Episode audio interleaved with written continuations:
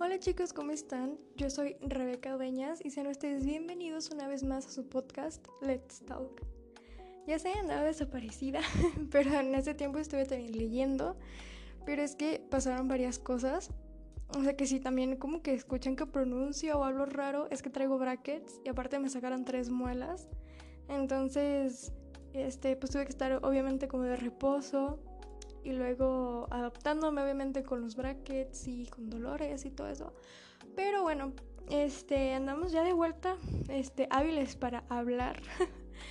Porque ven que los fierros molestan y te sacan ampollitas, pero bueno, ya andamos al 100. Así que bueno, voy con la segunda parte de este, la saga de la Reina Roja, o sea, la espada de cristal. Te voy a estar contando de qué trata y mi opinión y si me gustó este libro o no. Antes de comenzar, no te olvides de seguirme en mi Instagram, me encuentras como arroba 1, let's talk-podcast.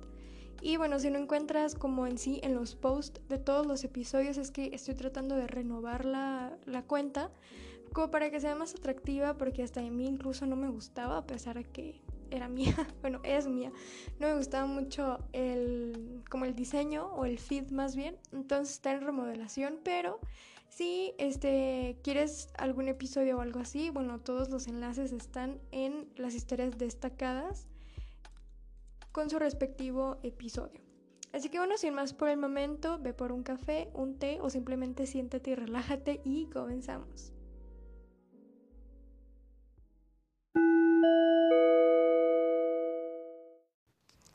Este libro contiene alto contenido de spoiler, si decides continuar y no has leído el libro, es bajo tu propio riesgo.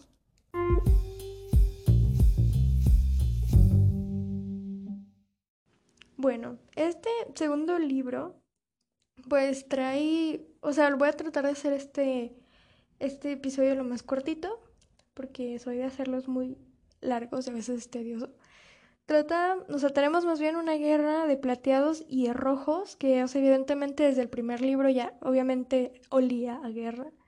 Y tenemos a Mare y a Fairly, Shade, este, Cal, ¿no? Eh, buscando a los nuevas sangres, porque al final eh, Julian le da una como lista a Mare, no recuerdo si lo mencioné en el episodio pasado, probablemente sí, pero probablemente no.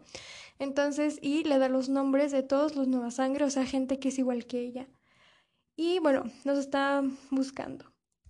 El rey Maven, bueno, es que yo he escuchado que mucha gente le dice que Maven y Mare, pero según yo es Maven y Mare, pero bueno, Maven.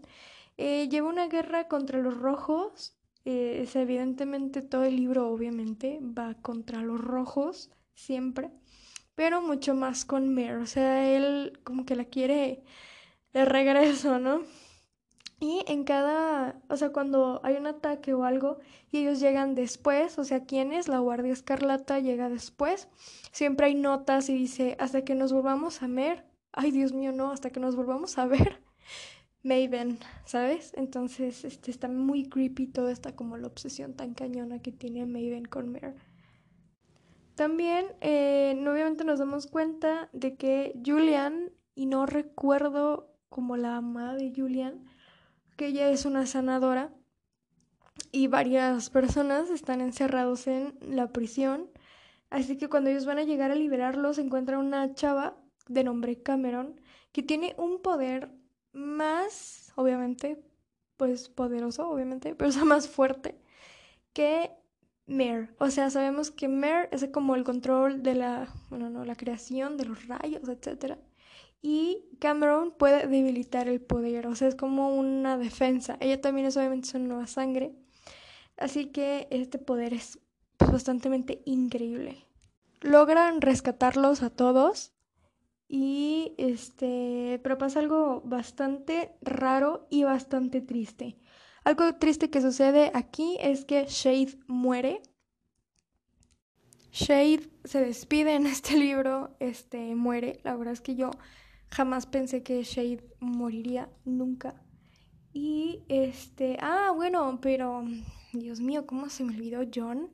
John es un vidente que al final de cuentas no, no entendí si en realidad era un vidente o era un infiltrado o era un charlatán. No, eso sí, la verdad no, no, no logré comprender. Y cuando busqué, nadie lo mencionaba. Bueno, al menos en donde yo busqué, lo que yo vi, todo, nadie mencionaba a John. Pero John, les digo, es un vidente o un vidente fake o un infiltrado, no supe. Pero, este, ya una vez que lo rescatan a todos, ¿no? O antes, no me acuerdo bien. Pero bueno, Fairly, sí, Shade ya murió, entonces Fairly le pregunta a John que si, o sea, ella tenía como una duda, ¿no? No se nos revela cuál era la duda. Pero este John le dice, la respuesta a tu pregunta es sí nos dan a entender eh, que Fairly y, Shade tienen una relación, ¿no? O sea, son novios, son pareja en el libro. Entonces, este, Shade muere y eh, John le dice a Fairly, la respuesta a tu pregunta es sí. Entonces, la verdad, no nos dan contexto de por qué le dice eso, cuál es la pregunta, que no. Yo lo que me supongo es que, bueno, ya eso se los diré después, ahorita es lo del libro. Este, la sinceramente, Mer harta, pues mucho, cual poquito, no bastante. Harta mucho, es como medio castrosa.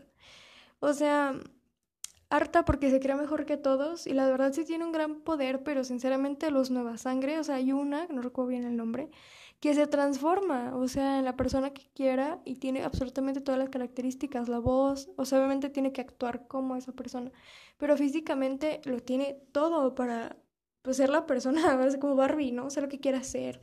Y bueno, Cameron, ¿no? Con ese poder impresionante y bueno, son como de los más fuertes que recuerdo, pero este, sinceramente hay personajes con un poder superior al de Mare y creo que nos hizo falta como que los explotaran un poquito más porque me hubiera fascinado ver más de, de Cameron o más de, de, esta señora, porque recuerdo que era como señora, no era chava, era señora, que les dio que se transforma. Pero bueno, no nos dieron nada y eso me pone muy triste. Bueno, y ahora sí, la parte rara que les platiqué, la parte triste era la muerte de Shade y la parte rara o sea, es una parte increíble, magnífica, que creo que habíamos estado esperando esto desde el primer eh, libro, pero fue rara a la vez, fue que el Ara muere. Pero cómo murió, pues sepa Dios, no, no sé. Yo creo que ni la misma Victoria Aveyard, Aveyard, bueno, la, autora, sabe, yo creo que ni Mare, que es la protagonista, sabe cómo murió el Ara. Porque de que se están peleando todos y así, ta, ta, ta. Y de la nada, Mare se, le, se, desmaya y cuando despierta ya está muerta Lara. Yo sinceramente ni lo noté. Hasta cuando páginas después de que es que Lara está muerta o algo así, dije, hey, güey, ¿quién está muerta? Hasta que me regresé y leí otra vez el capítulo y dije, ¿el Lara murió? ¿En qué momento? O sea, sinceramente yo ni lo noté y no fui la única persona y muere bastante rápido. Siento yo que para la muerte de una villana así, o sea, yo sé que en este caso, en este libro, obviamente el gran paquete de, de villanos se lo va a llevar Maven, eso no hay duda, eso que ni qué. Pero sinceramente, el Ara tiene una, un, un papel de villana bastante importante. Basta y sobra en el final del primer libro, o sea, todo fue plan de ella, todo ha sido su culpa. Y y pues este, que nos den como una muerte así, de que, que el lector no lo note, como que mm, mm, eso no. Porque es un momento muy esperado, no es como que Ara sea un personaje X, como que si mataran un soldado que nunca nos hubieran mencionado en el libro. Pues hay que, ¿no? No cambia nada, solo murió un soldado y no era relevante en la historia del libro. Pero aquí estamos hablando de la villana principal, que es el Ara, la reina y maestra y cabeza detrás de todo el plan y para que nos dijera nada más de que, ay, quemó, o sea, Lara se murió. Ay, Dios, no, eso sí no me gustó nada, porque no lo noté. Y le repito, no fui la, la única persona que no, no lo notó. Sinceramente, tengo que resaltar esto, el desarrollo como villano de Maven ha sido bastante increíble. O sea, Maven, sinceramente, es un gran villano y esta es una red flag para mí, pero a mí me interesa más Maven que Cal. juro. y este, el final es bastante intenso, pero bueno, este, ya les había dicho anteriormente, hace como unos minutillos, este, que Mare harta bastante porque se cree la gran cosa. Y, este, digo, no es que no lo sea, no estoy minimizando sus, pues sus poderes, pero digo, no es para tanto, se supone que todos son un equipo, todos se tienen que ayudar y todos son buenos para algo, o sea, no es la única buena. Pero Cal es el único sensato y le dice todas sus verdades a Mare y yo hasta me quedé como de, ¿cómo se atrevió? Y la verdad, eso me gustó bastante. Pero ahora sí, el final. El final, híjole, Dios. Están en otra como lucha, algo así. Y de la nada, em, ella se arrodilla a The Maven y le dice que, o sea, como de que no le hagas daño a nadie, pero tómame a mí como tu prisionera. y ya, pero no les hagas, o sea, no les no dañes a nadie, ni a Cal, ni a Fairly, ni a nadie, ni a Cameron, ni absolutamente a nadie. Pero, o sea, tómame a mí como tu prisionera. Y, y ya, o sea, fue como de Neil Beach, así, Neil Beach. Sinceramente, Dios me quedé como, what's going on? Pero, y pues ahora sí, pensamientos finales. Es que a mí este libro se me hizo lento, este, aburrido, en el sentido de que en sí pudo haber sido un poquito más corto.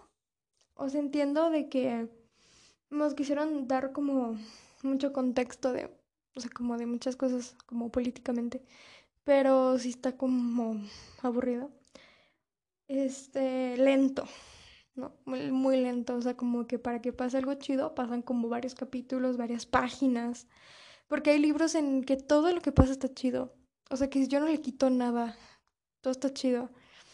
Y aquí no, aquí yo sí le quitaría varias cosas, pero bueno, lo que les conté fue como lo más importante, según yo. Este, luego otra cosa también es que hay muchísimos lugares, bastantes lugares, y mi imaginación ya no daba para más de que... Y también varios personajes, ¿no? Pero, híjole, los, los lugares, Dios, de que te tienes que imaginar de que cómo es su vegetación, de que si hay un río y cómo es el río, que si hay edificios, cómo son los edificios, eh, todo, ¿no?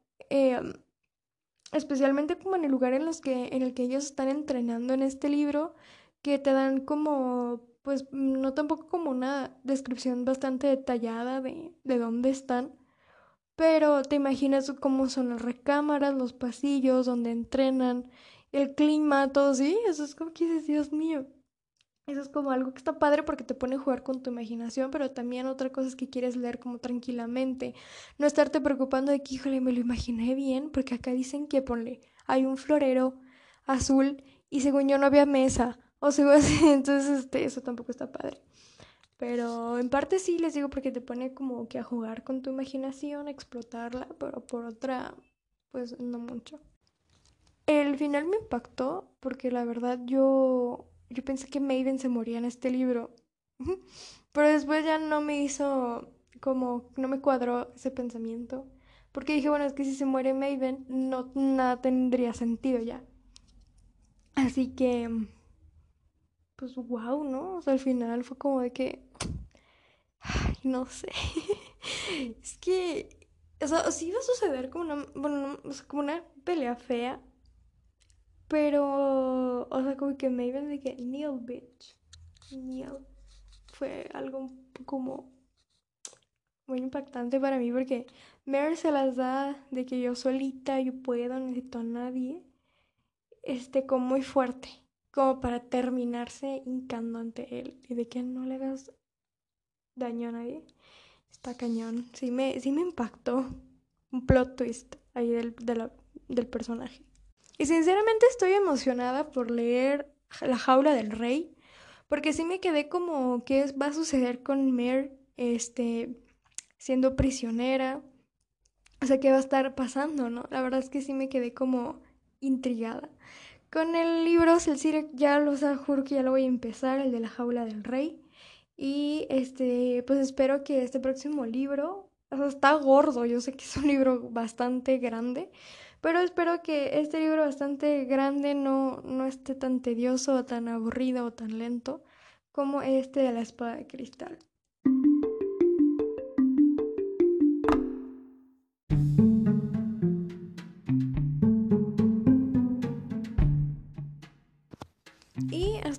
Llega el episodio del día de hoy. Espero que te haya gustado, que te haya servido de información o algo. Y si tú ya has leído esta saga, estaría genial que me fueras a seguir en mi Instagram y me comentaras por qué te gustó o por qué no, o que me des alguna opinión de, sobre este libro de la espada de cristal. ¿Qué fue lo que te gustó, lo que te disgustó, lo que le gustaría, lo que le quitarías o algo por el estilo? Yo soy Rebeca Dueñas, mil gracias por escucharme el día de hoy y bueno, nos estaremos escuchando muy pronto. Cuídate mucho, bye bye.